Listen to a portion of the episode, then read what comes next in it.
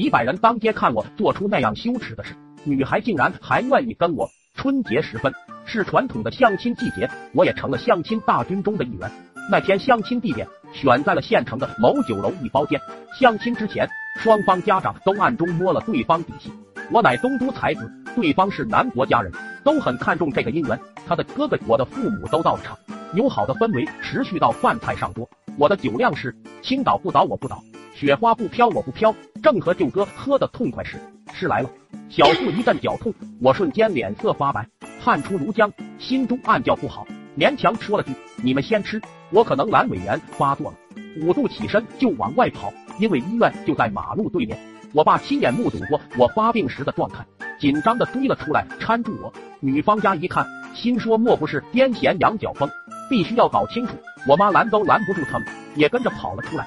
我站立不稳，老爸扶不住，也不管什么相不相亲，救人要紧，扬手招呼女方家属，快来扶一把，抬到医院去。那女孩大约在相亲时就深深爱上我。了，白玉尚且有微瑕，岂因小疾趋避之，跑上来紧紧的扶住我。可惜我。的括约肌实在是夹不住了，臭屁噼里啪啦的放，响声一度盖过了旁边唢呐阵阵的结婚团队。女友的哥哥不在身后，被炸到怀疑人生，惊讶的总是低头看我屁股，怀疑我裤子里有串两千响燃放的鞭炮。我爸凶我，憋一会不行吗？天啊，别说憋住，我路都走不了了，两腿一软坐到了地上。医院就在前面，几个人抬手的抬手，抬脚的抬脚，像拖着凯旋归来的英雄。不顾我屁股各种凯歌，一路往医院狂奔。快到医院门口，我实在控制不住，好像滋了一股子出来，才知道是要串吸。讲真，我可以拉在裤子里，但用手托住我腰和腿的是大舅哥。初次见面就扶他一身，怕他这辈子吃饭都不会香，就央求道：“快放下来！”我憋不住了。几个人不明所以，也实在是抬累了，就把我放在了医院门口的花台上。成吨的压力涌在一起，脑子一片空白。谁劝都不好使，唰的解开皮带，褪下裤子，哗，一片辉煌的人生喷的花台到处都是。齐威利直追唱着“世上只有妈妈好”的城市洒水车，人群骚乱了，个个目瞪口呆看着我跟哼。远处指挥交通的交警连哨子都不会吹了，我妈忙着推搡围观的人，别看了别看了，这是俺姐家的外甥，闹个肚子有啥好看的？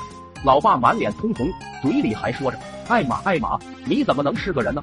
我心中奔腾着一百四十万头羊驼，当然也可能是一百万头。那四十万不排除有来回重复奔腾的。笑声不闻声渐消，第一发来晚了，没法收场。我冲老爸喊：“爸，你拿个塑料袋把我头套一下，这样人家就认不出来我了。”那女孩当时就呆住了。